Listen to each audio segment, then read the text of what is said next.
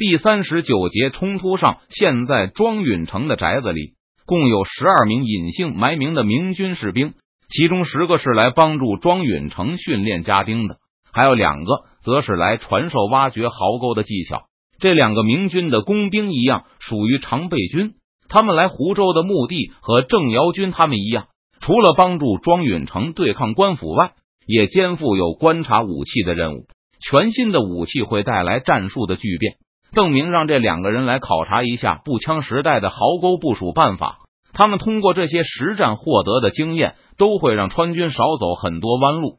既然邓明部署给他们的任务是防御，那郑瑶军他们也就没有传授给庄家的家丁任何野战编组训练，只是一个劲的让他们练习打靶。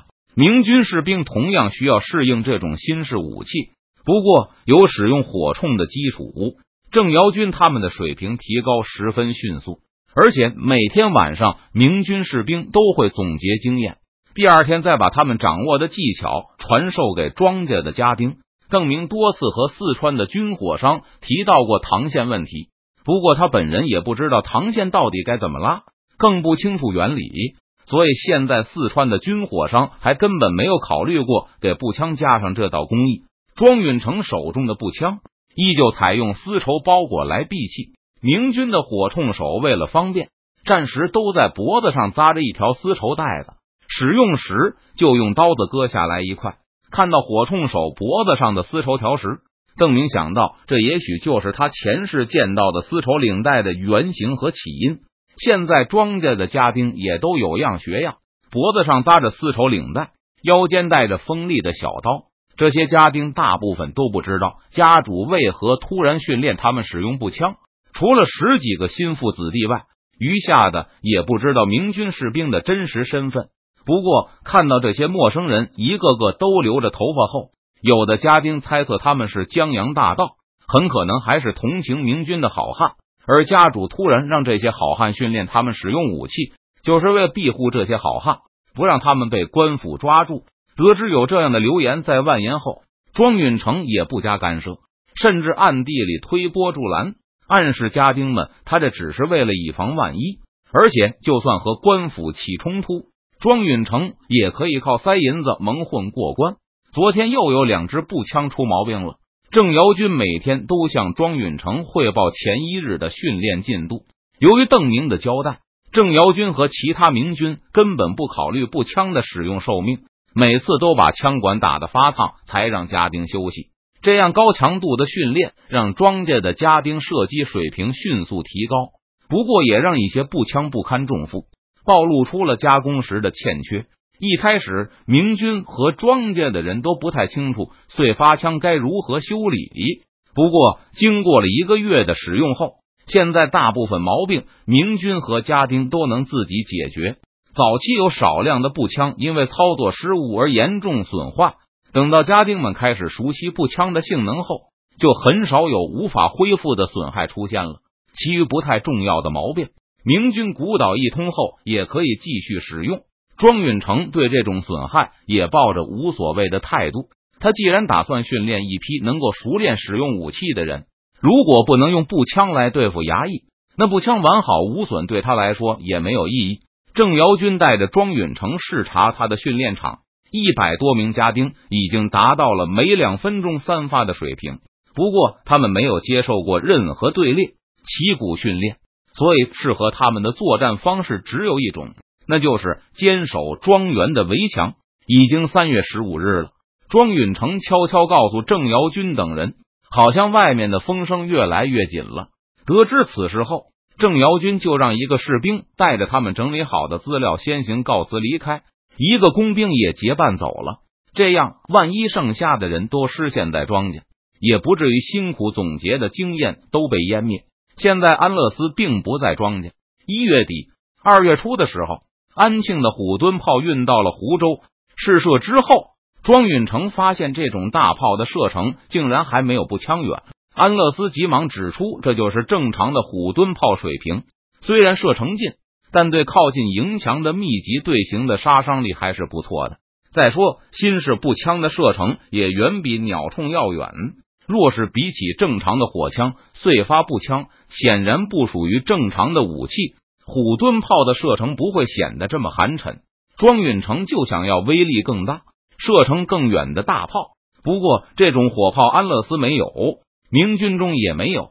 不过庄允成对大炮的要求和邓明不一样，他不需要伴随步兵进攻，只要能够安放在他的庄园里就可以。安乐斯琢磨了一番，先是写信给成都，要他的合伙人全力生产步枪，每月两次运往安庆。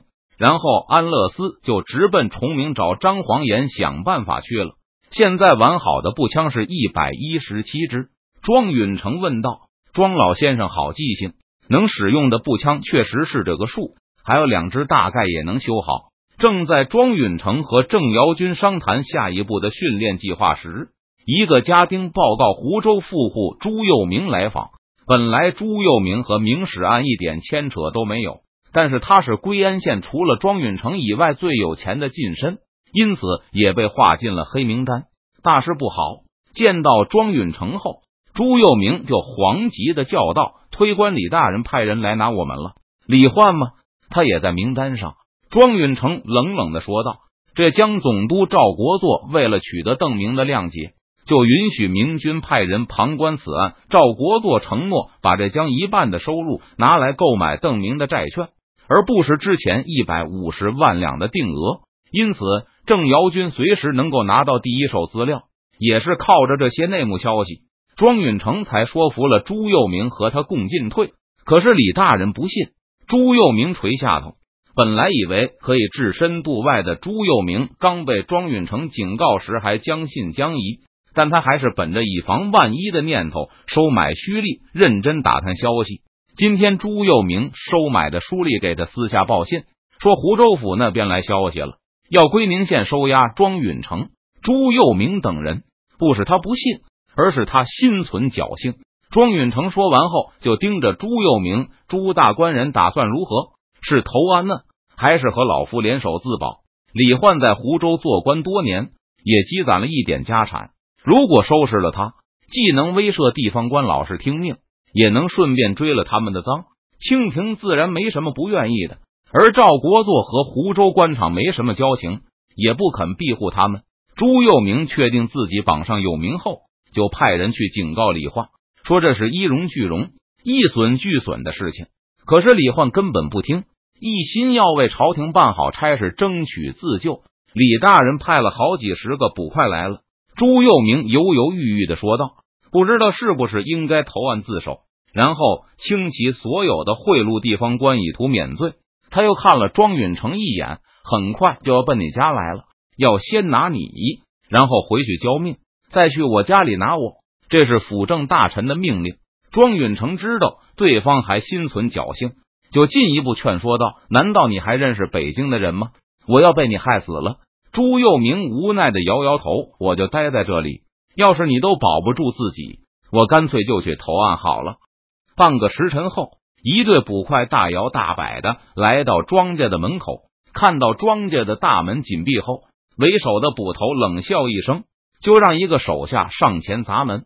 这些日子县里已经听说庄家有些异常举动，不过衙门对此案到底会如何进展，规模有多大，心里一点数也没有，完全想不到下一步就轮到他们自己了。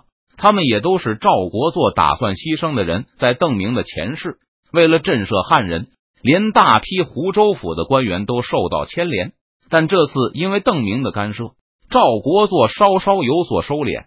在大门的另外一侧，荷枪实弹的家丁沿着围墙站成两排，而庄家的心腹正在进行最后的战前动员。这是县里有人要陷害我们，不过不要怕。杭州的总督大人已经收了老爷的银子，说一定会给老爷撑腰。只要县里敢硬闯，我们就可以动手打。总督大人说了，打死他们就算杀山贼了，不但没罪，反而有功劳。外面的衙役正在大声叫骂，高喊着要庄允成父子出去救父。家丁们听到都十分紧张。一般说来，对抗衙役就等于造反。不过这回有总督大人撑腰，应该没事。就是不知道总督大人会不会说话算数。事到临头，庄允成也有些迟疑。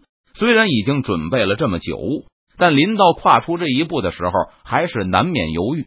先让家丁们上墙，用步枪瞄准他们，然后我去和他们谈判。看到庄允成脸色一变再变，郑瑶军自告奋勇：“我们川军都受过专门的谈判训练，常常能让敌人知难而退，那就有劳郑军师了。”庄允成不好上墙和捕头搭话，怕一番交谈下来，家丁的士气会受到影响。虽然庄家的家丁就算听出什么蹊跷来，多半还是会服从主家的命令，但毕竟是在冒险。而庄允成也听说，川军最擅长的就是战争和谈判兼顾。而这个郑瑶军明显是见过大世面的人。庄老先生太客气了，这是我的分内之事。郑瑶军抱了一下拳，大步流星的走到墙边，下令第一排家丁上墙备战。领头的人有几个是庄允成的儿子、侄子。这些年轻人知道庄家在劫难逃后。倒是纷纷生出鱼死网破的勇气来，瞄准提着步枪登上围墙后，郑瑶军就用手中的步枪瞄准了带队的捕头，然后喝出了一声命令。家丁听到口令后，就下意识的像在训练场上一样，放平了步枪，指向大门前的那几十个捕快开枪。郑瑶军大喝一声，同时扣下了手中的扳机，顿时营墙上就是枪声大作。后面的明军士兵督促着等在后面的家丁上前替换。在第二批家丁爬上墙头的时候，郑瑶军扫了门前的景象一眼，从墙上跳回了地面，冲着庄允成和朱佑明走回来。谈判破裂了，